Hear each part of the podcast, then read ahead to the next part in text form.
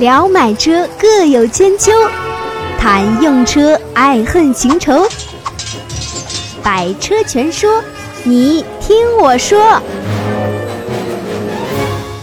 大家好，欢迎来到今天的百车全说，我是三刀。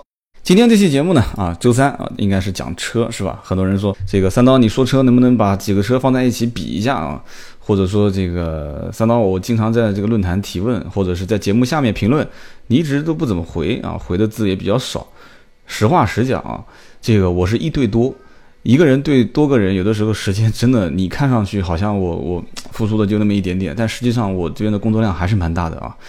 就是这件事情，目前来讲还没有人能接替，说能回复大家有找两到三个人，呃，目前还是我一个人在做，所以呢，我想了想，周三这一期其实可以把一些就是我们的微信的公众号论坛里面，就是砍三刀论坛里面的一些典型性的问题啊，或者说我觉得可以展开来讲的问题，我简单回复大家一下，然后我会注明就是这个问题我在哪一天的节目当中会跟你说，这样的话就是其他看到问题的听友也会知道那一天我会讲到这个问题，那么。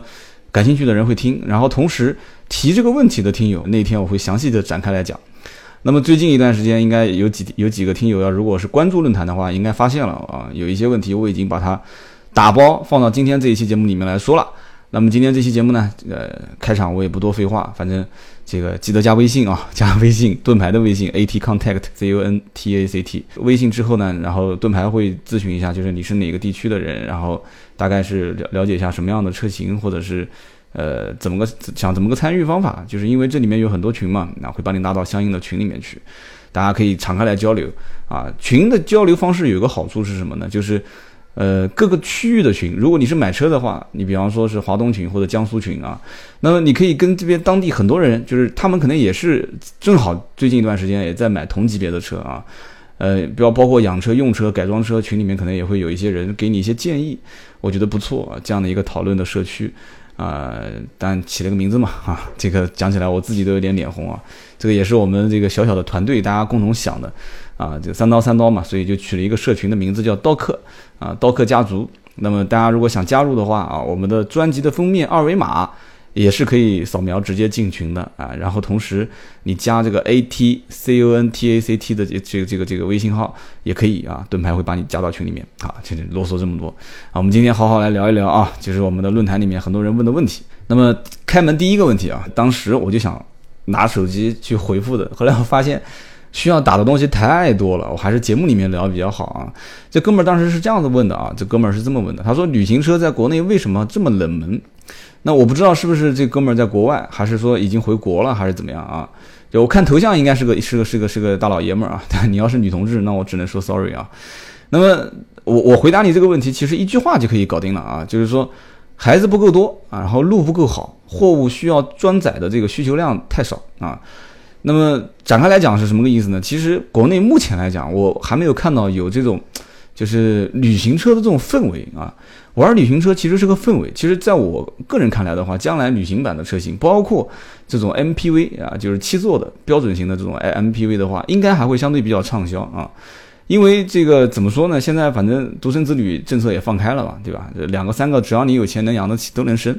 而且以前是生儿子一定要去买套房，现在好像我跟身边很多人聊天，我发现也不存在这个问题了啊，也不存在这个问题了。这几方面原因，一个呢就是当地人可能就是手上应该都不止一套房啊，最起码父母住一套，自己一套，对吧？那么父母百年之后那一套还是你的，对吧？那么就算现在。自己那一套可能也是父母代买的，那么自己我觉得稍微努力一点的话，自己在在平生之年吧，就孩子成年之前，苦一套房子的钱应该不会有太大问题吧？起码贷款买套房子的钱，付个首付应该问题不大，所以将来这个房子应该不会是太大的问题。而车子这一块的话，如果说是夫妻两个人带一个小的啊，如果再加上父母，那就是五座，这是绝大多数家庭的标配。那么一旦要是多一个孩子的话，那就是六个人，那就是百分之百五座车是肯定不够用了。那一般很少一个家庭出行说是开两台车，所以呢，其实七座车一直都是还不算太太难销售的，因为它有这么一部分人群。那么旅行版的车就是就存在这这么一个很尴尬的现象了，它既不是七座车，那么后排空间呢，啊，包括后座空间呢，相对来讲也比较适合去啊长途旅行，因为因为可以放很多东西嘛。那那么这首先就是个定位问题了啊，就是说七座的买七座的车主他不会定义去买旅行版的车，因为你是五座的。那么买五座车的人又没有太多的这种旅行的需求，就是后备箱空间容积那么大的需求，所以这个车而且配置一般都还比较高。那我印象当时比较深的，因为国内当时好像目前二十万往下走的旅行版车本身就不多。这是一个非常冷门的一个一个车型，而且大多数的旅行版的车都能找到轿车的原型，比方说大家其实都比较熟悉的这个别克凯越的旅行旅行版啊，别克凯越旅行版低配也要十二三万啊，高配要十四五万。像这种车型的话，即使给再大的优惠幅度，那你毕竟是一个别克凯越。凯越这个车，你知道，在大家老百姓的心里面当中，基本上定价就在十万块钱上下啊，这样一个级别。所以你又是个旅行版啊，然后拖着个大屁股啊，所以就属于叫什么呢？叫有钱的不愿意买，没钱的买不起啊。所以就是这么一个概念。那么再往上走的话，像大众的高尔夫的旅行版啊，大众的高旅啊，也是进口的高尔夫。所以，所以很多人也会就特特别喜欢这个车的，而且。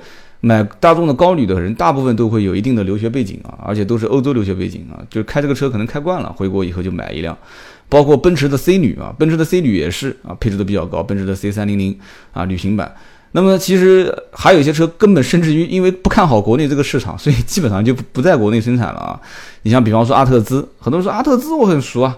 啊，但是阿特兹旅行版现在目前很多人可能都没看过啊，这个版本，所以阿特兹旅行版其实在在国外也是非常畅销的一个车啊，就感觉也是原汁原味的，绝对不是那种很生硬的长个屁股出来的，所以这就是对旅行版的三刀的一些一些看法，而且还有一个就是国内对很多的关于旅行版这种车型的一些怎么说呢，就是配置方面的东西，它会有一些限制啊，我指的是什么呢？就比方说旅行版的车一般。啊，我为什么前面讲路不够好呢？就是旅行版的车看上去都是就是趴趴的，就是细长条形的啊，就是就又低又矮，然后上面有个行李架，呃，本身就不太符合中国人的审美观啊，而且开上去开出来就大家觉得像个货车啊，就就说哎，张老板，你这个平时买个车怎么还还搞个这么大个后后备箱啊？是不是要拖货啊什么的啊？所以呢，这就不够尊贵啊，不够尊贵。买轿车嘛，大家都想要尊贵是吧？所以呢，这个顶上的行李箱能不能放行李架啊？就是这个车顶行李箱。啊，后面的这个拖钩能不能拖车？包括能不能去拖这个自行车架啊？就是有一个小钩子伸出来，可以把自行车卡上去的。那么现在现在像很多城市啊，就是说我们也身边亲身经历过，就是一个城市它是可以的，交警一般都不拦啊，一般都是算啊沿海城市啊，或者是一线城市啊。但有些城市到了三四线城市之后，它这个其实还甚至真的会有交警去拦啊，拦下来之后还会给你相关开一个罚单啊。所以国家相应的法律还不是很健全，对于这方面啊。就是有些地方你后面拖个像房子一样的这种，就是一个拖挂拖挂车啊，你你你开的是一个 C 一的驾照啊，然后你车子的这个款型又是个五座车，所以呢就可能会出现一些问题啊，所以国内这些法律都不是很完善。所以讲了这么多啊，所以这就是为什么旅行车在国内这么冷门啊，就是各方面的原因啊，孩子不够多，路不够好啊，货物装载的需求量比较少啊，甚至就是法律法规各方面都不健全啊，有钱的买不起，没钱的啊，没钱的买不起，有钱的不想买 啊，反正就是一堆的问题。所以说旅行车什么时候能火啊？我觉得旅行车能火的日子还是比较漫长的啊。首先要七座车先火起来啊，旅行车慢慢的可能才会火起来。啊，这是我当时回答这个，呃，就是这个论坛里面一个听友，当时就回答了几个字，所以今天我就展开来跟你聊一下。那么我们接着往下看啊，我反正一期节目我大概能选个应该在十个问题左右吧，应该。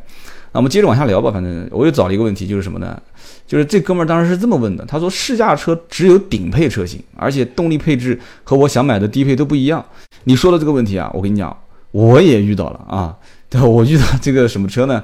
就还是不说为好吧。等我说了之后，说啊，三刀，原来你在看这个车啊！我在 4S 店甚至还曾经碰到个碰到过一个听友啊。那天我是这个提车提了一段时间了吧啊，发生了一点小问题啊。但反正车子买来都是修的嘛，对吧？偶尔才能上路开一开。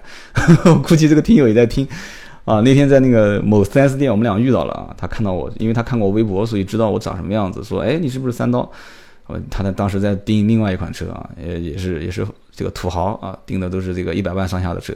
后来聊了一下，就是我当时在试驾的时候，我也发现这个问题，就是说，包括以前在 4S 店，我自己在奥迪 4S 店也是一样的。但是平心而论，奥迪还算好啊，因为各个配置，奥迪呢一般，你说你试个 A 四，你总不可能给你一个运动版嘛，对不对？你要如果说是 A 四开运动版，那很多人就不试了，对吧？运动版不管是从对发动机的功率啊，还是说从这个悬挂啊，它是可变悬挂。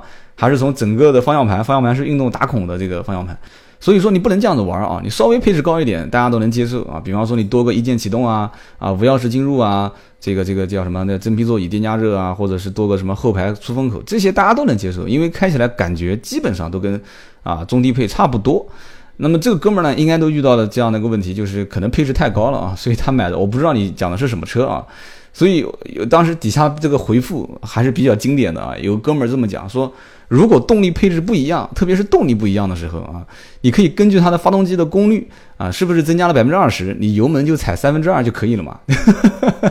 油门踩三分之二，这样子可以测试它这个低配车型的油门踩到底的感觉啊啊，这完全不是这样子的啊，这太有才了啊！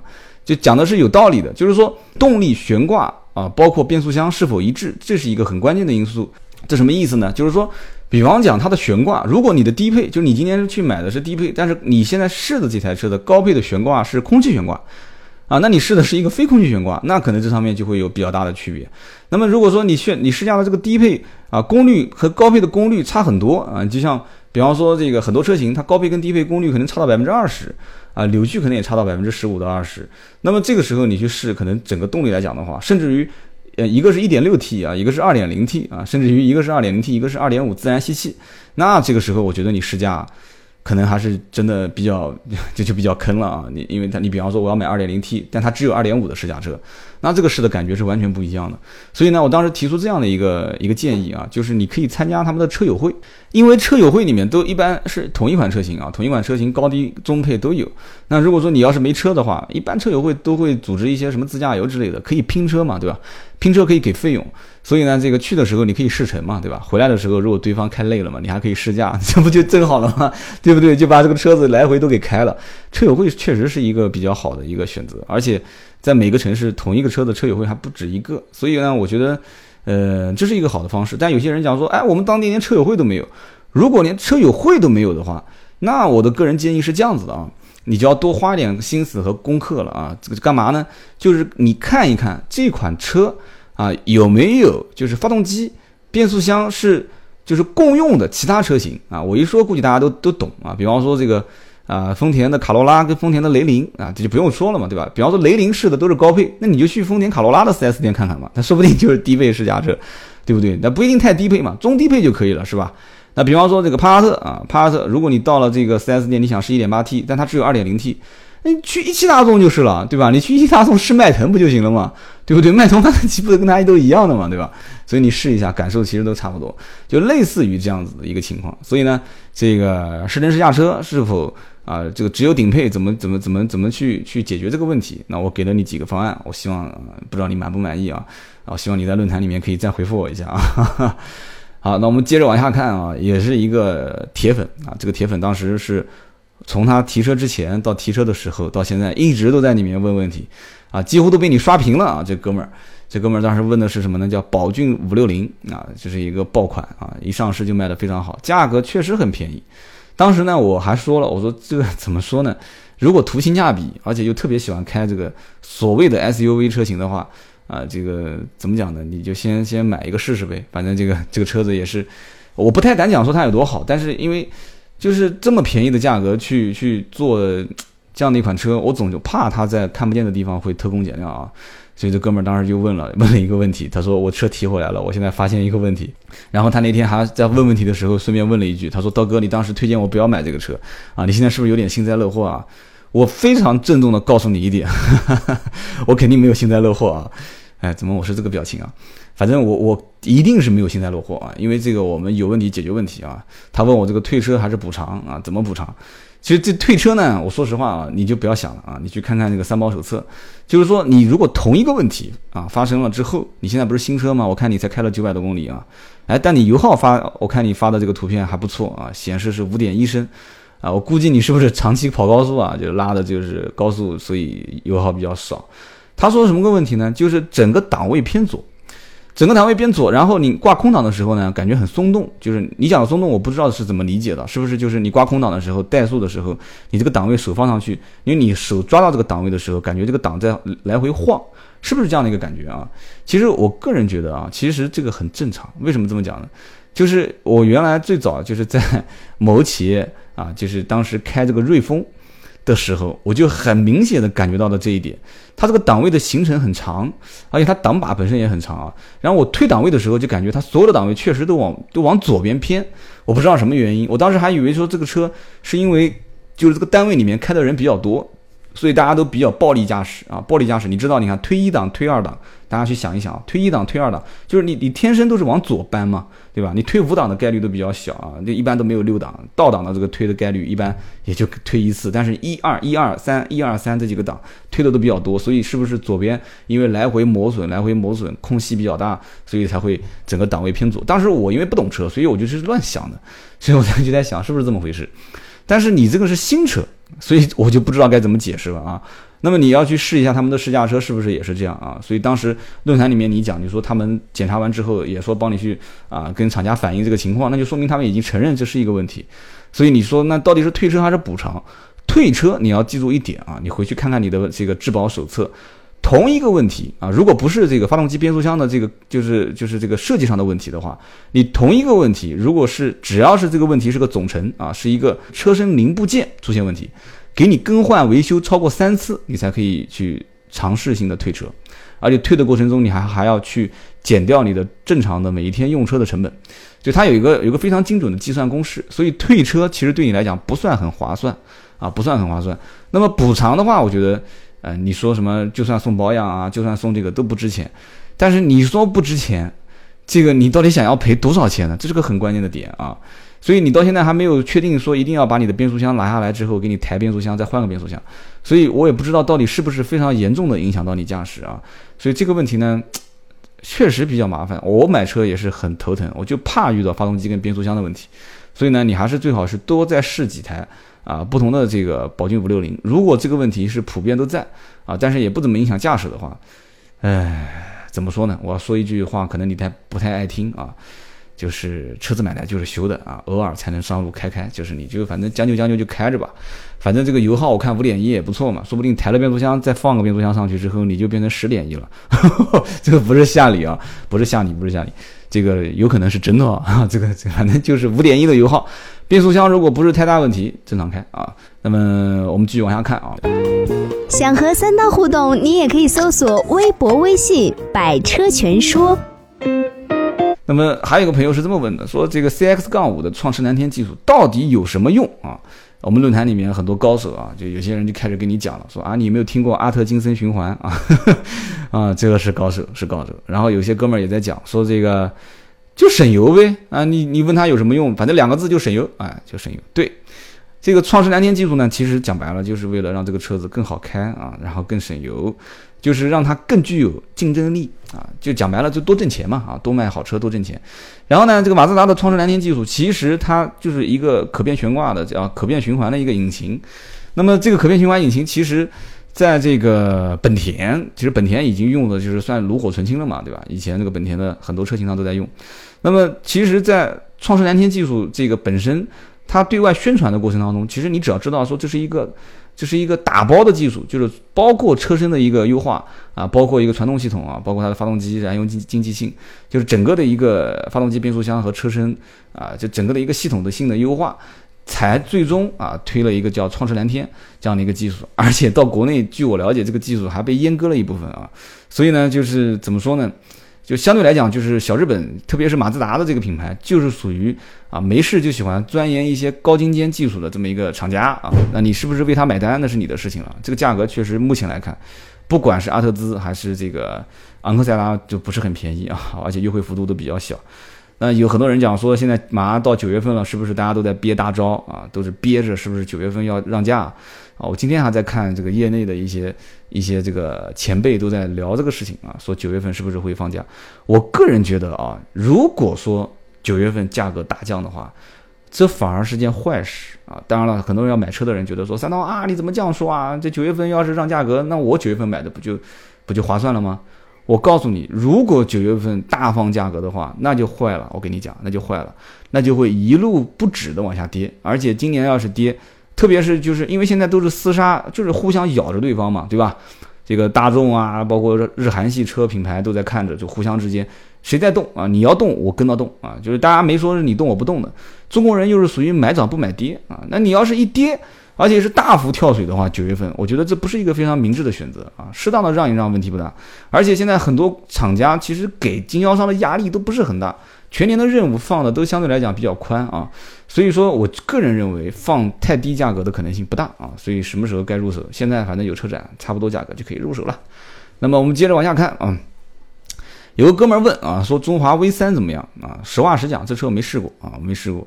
那么为什么不试呢？中华 4S 店在我们当地，说实话是一个几乎就已经消失在我们眼前的 4S 店啊，就是常年破破烂烂的，就挤在，还是一个非常好的市口，就在南京最有名的大明路的路口啊。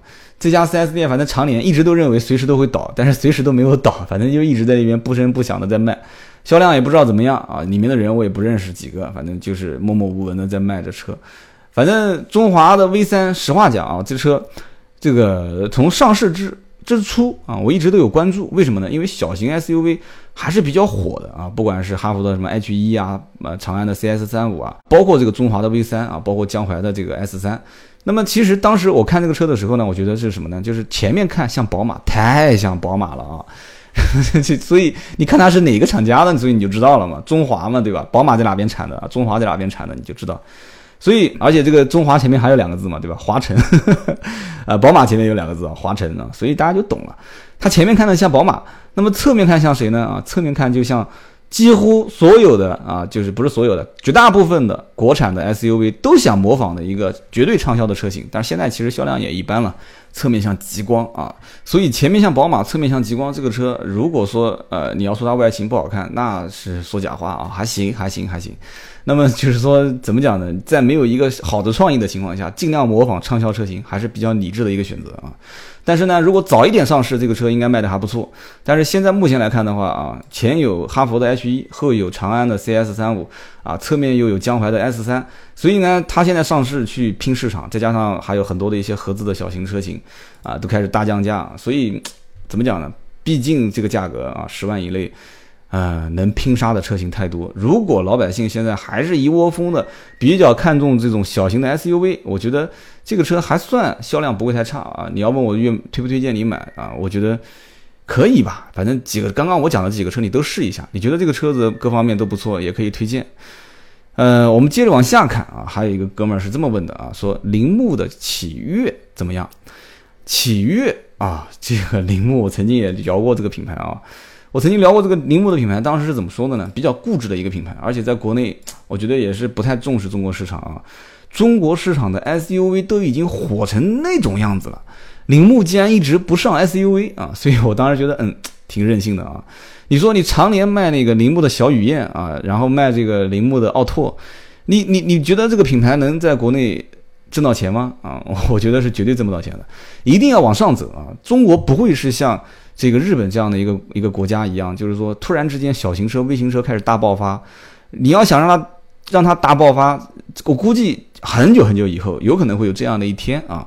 但是至少在目前来看，这种微型车爆发啊，包括像日本还有那个叫 K Car，我曾经给你们讲过啊，就是发动机的排量包括尺寸更加小、严格控制的这样的一个 K Car，那么在国内想流行起来，那是太难太难了啊。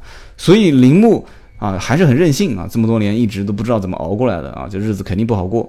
那么现在开始啊，用这个铃木的启悦想要去冲这个这个也是最难厮杀的这个市场啊，就是呃怎么说呢？A 级车的市场。那么定价也还好啊，比较有诚意。这个车子的配置啊、空间啊都没什么问题。然后呢，开过这个铃木车的人都知道，就油耗各方面都是它的强项啊。它做这种小型的发动机啊，还是油耗非常不错的，啊，就开起来动力也不错。但是就是亏就亏在它的品牌上，而且它的这个营销手段也是相对来讲，铃木的这个品牌营销还是比较弱的啊。因为毕竟之前没有挣到钱嘛，所以他哪来那么多钱去营销呢？所以呢，包括他之之前我们看到的什么什么凯泽西啦啊，包括这个利亚纳啊这些车啊，风裕啊，现在大家很多人也在问啊，风裕这车怎么样？反正不管怎么讲，不管是中型车还是紧凑型车，还是这种小型的 SUV。就是说，铃木现在整个所有车型都是在苦苦挣扎，而且每一个对手相对来讲都随时随地可以拿出来很多的这个这个高精尖的技术啊，不管是忽悠还不是忽悠，你铃木你好歹也得包装包装嘛，对吧？对吧？你看看日本的那几个丰田、本田啊，包括马自达啊，包括日产啊，动不动什么创世蓝天技术啊，动不动地球梦，你怎么得整点东西出来？所以这整不出东西来。现在你问我这车能不能买啊？我说能买啊，但是只能说是家用啊。你将来如果一转手要想在二手车市场上去卖的话，那真的是亏得你裤子都要脱掉了啊！所以说这个车就是我的评价。那我们接着往下看啊，这才几个问题啊，已经聊了二十五分钟了。一个哥们儿问说，CRV 二点零风尚和奇骏二点五四驱啊，这个怎么考虑？贵三万，就给你讲一句话吧，贵三万基本上就可以上一个档次了啊，而不是说从二点零到二点五四驱啊。我个人认为 CRV 跟奇骏还是一个档次的。那么你一定要问我说 CRV 跟奇骏怎么选啊？我个人是比较偏好 CRV 的。啊，我觉得 CRV 就是本田的这种，就是整个车的驾驶的感受，我我还是比较偏好的，就是那种偏沉稳一些啊。然后呢，油门也不是那么太，呃，日产在我感觉是油门偏软啊，就是你怎么踩的不得劲啊。这个不得劲好像是东北话是吧？我讲的不标准啊。那么这个丰田呢是有点就是神经质，油门一踩，它那个它那个转速的上升是比较神经质的。我觉得本田的调校就比较线性啊，我比较喜欢这种感觉啊。就是你即使说本田 CRV 的屁股再丑啊，当然了，我也不会买它的新款 CRV 啊。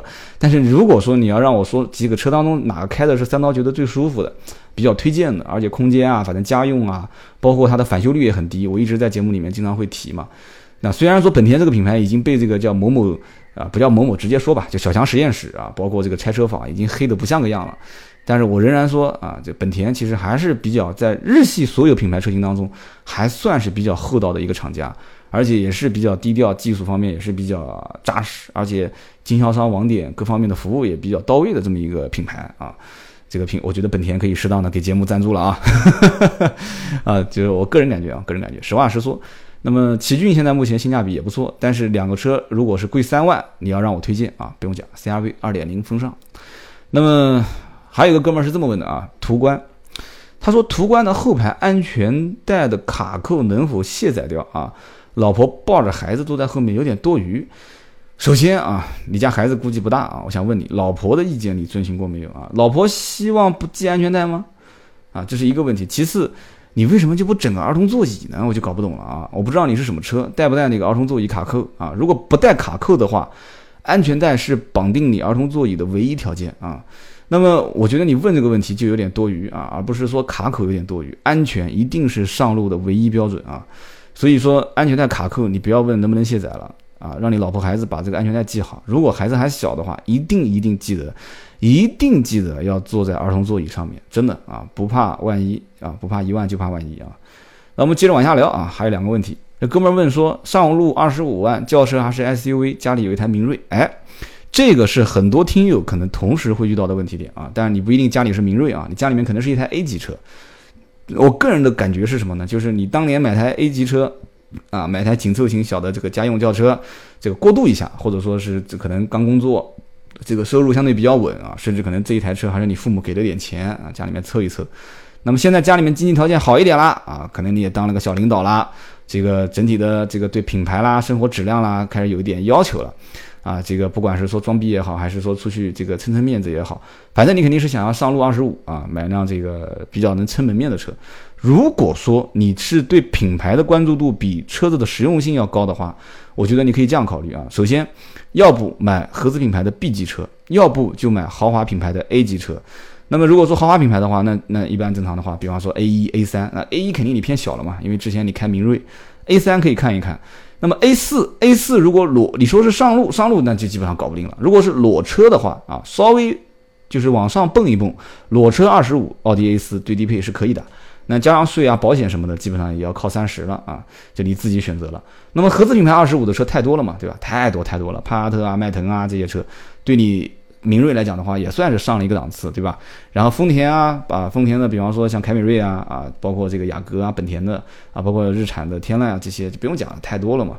啊，现在甚至于连这个自主品牌也开始往二十万上面奔了啊。但是自主品牌估计你也不会考虑，所以反正这个就是能选的车型很多。你是不是选 SUV 呢？啊，我个人建议你参考我之前啊评价 CRV 二点零跟奇骏的这个二点五四驱的这个问题点。SUV 这个车型呢，反正就是你如果啊，对你去试吧，反正你对轿车如果实在实在实在是已经开厌了，你要换换口味啊，你要去换个 SUV 的话，那你二十五万，反正基本上也就是在 SUV 的一个入门，就是标标准准的一个一个入门的一个一个价位，不多也不少啊，上路二十五，所以这就是我给你的一个建议啊，但是我还是推荐你买一个稍微就是中大型一点的这个轿车啊。最后一个问题啊，这个问题呢，其实展开来讲的话，要讲很长时间啊。你你你你记得，这个你如果是问三刀汽车销售方面的问题，那我可以跟你直接聊一期。所以作为简单的收尾啊，最后一个问题，那么有个朋友是这么问的，说我想做汽车销售，怎么提高交流能力啊？我简单讲几点啊。首先，交流的能力，如果你今天能发帖子问我啊，你现在肯定是个成年人了，我觉得交流的能力你已经基本上定型了。这个话虽然说起来让人觉得很绝望啊，就是我是这么认为的。我觉得人只要是到了工作这个年龄啊，基本上你的交流能力都已经定型了。想让你从一个内向、不太善于善于交际的这个这个状态，突然让你变成一个特别容易跟人家自来熟，然后交际能力很强的这样的一个人，目前在我身边还没看到啊。就回家看书的、参加培训班的，反正就是什么直销啊，这个喊口号这种呃都有。但是骨子里面你还是一个不太擅长去交流的人，所以。其实做销售，有些人是与生俱来的啊，但是有些人是后天，可能前天前就是天生还缺那么一点能力，后天再补给就补救吧，或者不叫叫什么，就是稍微再修修修行啊，叫修行，那可能还能稍微再提升那么一点点。但是有绝大多数的啊销售方面的人，还是天生就具备这样的一个外向型性格，然后比较容易随机应变啊，就是情商也比较高。啊，特别是喜欢这个行业啊，所以这样的一些人还是比较多的，在我身边也有很多啊，类似就跟我现在一样的，很喜欢这个行业，然后也天天就专注于怎么去把车子卖好，这样的一大批的就是汽车界的大咖。所以呢，你说怎么提高交流能力？我只能跟你说一句话：如果你本身是一个很擅长交际的交流的一个人啊，那么你现在对车的这个行业也很擅长的话，脚踏实地的去打基础啊，看你是走技术型路线还是走这个。这个这个心理型路线啊，就是你特别能抓住客户心理啊，你可能对车辆就是专业知识一点都不懂啊，很多女性消费者要销女性的汽车销售就是这样，车子技术可能什么都不懂，但是他特别能抓住客户心理啊。你走这个路线还是走前面我刚刚讲的，就是你走技术型路线，开口你能说出很多的客户不懂的东西，那么这个我觉得就是 比较比较难能可贵的了，就你将来一定要去确定一个方向。那么其次就是不停的拓展你的知识面啊，知识面一定要广。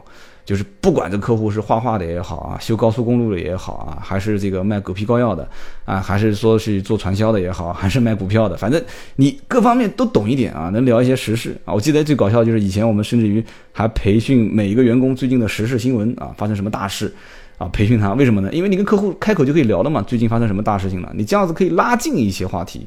所以你坐下来只是开口谈，说你今年买不买啊？你买什么车啊？你问到最低多少钱啊？我跟我们领导申请一下最低多少钱？那你基本上你你的销量不好是很正常的啊。所以说汽车销售怎么提高交流能力，这个有机会我们可以开一个完整的话题。那么今天我简单提一下，好，今天啊几个问题不算多也不算少，差不多应该有九个问题左右吧，九十个问题，聊了三十三分钟。我今天主要呢是控制一下时间跟节奏，也看一下。就是我整个在回答的过程当中啊，是不是能 hold 得住这样的一些问题点？呃，整体来讲，我感觉说的还挺爽的啊，不知道你们听的怎么样？反正听到最后都是铁粉。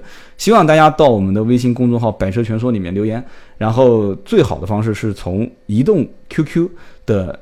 兴趣部落里面去找我们的百车全说，因为这样的话体验比较好啊。发帖留言，然后呢，我会看到你们的留言。同时，从下一周开始，周三你们的留言我会挑一些典型性的问题啊，然后放到我们的节目里面来讲。你希望我在节目里面展开的话，你也可以在你的提问里面说，三刀，你能不能在节目里面展开来讲啊？到时候我会啊，反正我肯定论坛会回复，是不是放在节目里？我到时候会在论坛回复里面提示你。如果回复的话，我会告诉你哪一天听哪一期节目。